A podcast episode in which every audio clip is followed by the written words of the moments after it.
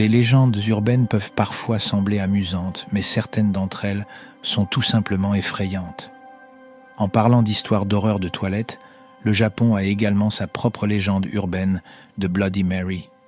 Toir no Hanako-san ou Hanako des toilettes est un esprit invoqué de la même manière que ses homologues occidentaux.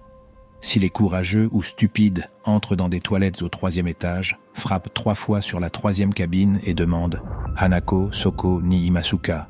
Hanako, es-tu là? Ils peuvent obtenir une réponse.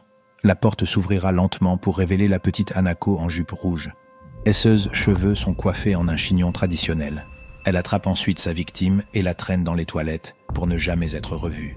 Dans d'autres versions, Hanako demandera aux enfants s'ils ont besoin d'un ami. Quelle que soit leur réponse, Hanako traînera les enfants sous la cabine et les emmènera à leur perte. Ne jamais faire confiance à un fantôme japonais, les enfants.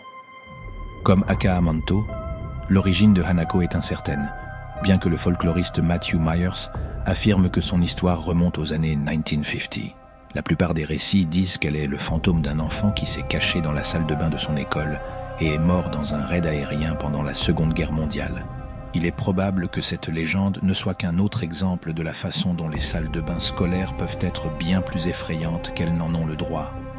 Mais si vous êtes suffisamment courageux pour essayer d'invoquer Anako, assurez-vous de vérifier deux fois avant d'entrer dans les toilettes.